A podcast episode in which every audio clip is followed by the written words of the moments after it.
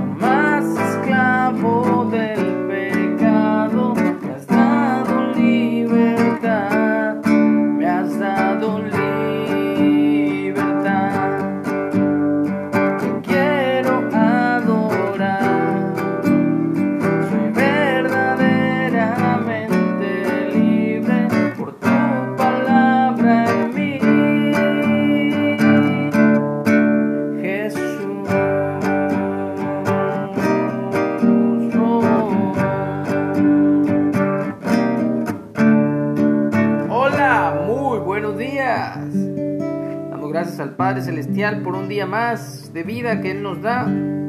Agradezco a Dios porque Él es bueno y para siempre es su misericordia. Su verdad por siempre. Y es la verdad la que queremos dar a conocer por todos los medios habidos y por haber.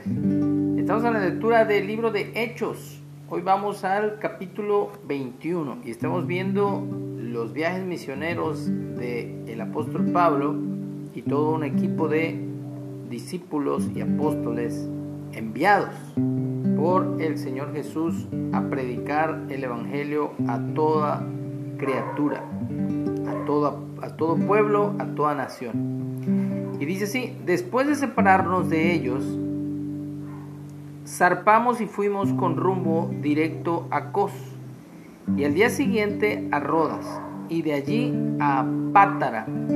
Y hallando un barco que pasaba a Fenicia, nos embarcamos y zarpamos. Al avistar Chipre, dejándola a mano izquierda, navegamos a Siria y arribamos a Tiro, porque el barco había de descargar allí. Y hallados los discípulos, nos quedamos allí siete días. Y ellos decían a Pablo por el Espíritu que no subiese a Jerusalén. Cumplidos aquellos días, salimos acompañándonos todos con sus mujeres e hijos. Está hablando de los discípulos, que muchos de ellos andaban con sus esposas y sus hijos. Hasta fuera de la ciudad y puestos de rodillas en la playa, oramos. Y abrazándonos los unos a los otros, subimos al barco y ellos se volvieron a sus casas. Y nosotros completamos la navegación, saliendo de Tiro y arribando a Ptolemaida. Y habiendo saludado a los hermanos, nos quedamos con ellos un día. Al otro día, saliendo Pablo y los que con él estábamos, fuimos a Cesarea y entrando en casa de Felipe el evangelista, que era uno de los siete, posamos con él.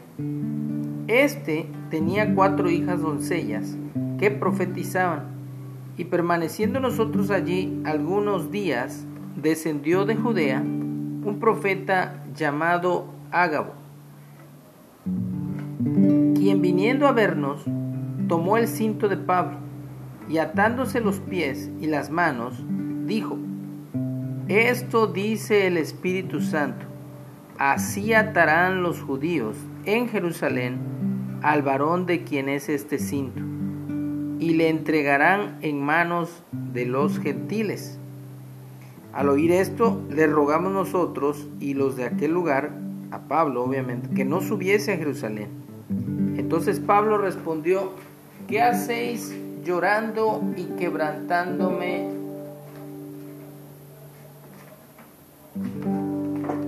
¿Qué hacéis llorando y quebrantándome el corazón? Porque yo estoy dispuesto no solo a ser atado, más aún a morir en Jerusalén por el nombre del Señor Jesús. Y como no le pudimos persuadir, desistimos, diciendo, hágase la voluntad de Dios. Después de estos días, hechos ya los preparativos, subimos a Jerusalén y vinieron también con nosotros de Cesarea algunos de los discípulos, trayendo consigo a uno llamado Nazón de Chipre, discípulo antiguo con quien nos hospedaríamos.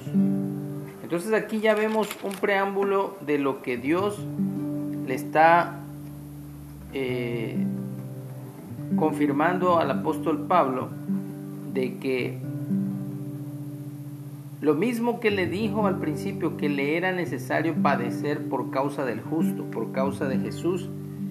Y aquí vemos que está llegando ese cumplimiento y cada vez más se acerca el hecho de que lo van a aprender a Pablo. Lo van a encarcelar y le va a tener y le va y le va acontecer todo lo que Dios le ha estado diciendo. Todo lo que Dios le ha estado confirmando por medio del Espíritu Santo y por medio de algunos hermanos con al menos con el acto este simbólico de este profeta llamado Ágabo. En la vida también hoy día a nosotros nos toca lo mismo que padecieron los apóstoles, los discípulos de Jesús. Muchas veces eh, tenemos otra idea de lo que es ser seguidores de Jesús. Nos venden otra idea de que todo va a ser bonito, que bueno, hay cosas muy bonitas dentro del ministerio, pero a veces no te dicen, como por ahí cuando hacen los contratos, no te leen las letras chiquitas. Entonces, Dios desde un principio, desde que llamó al apóstol Pablo, literalmente le lo puso sobre aviso, que le era necesario padecer por causa del nombre, el nombre de Jesús. Así que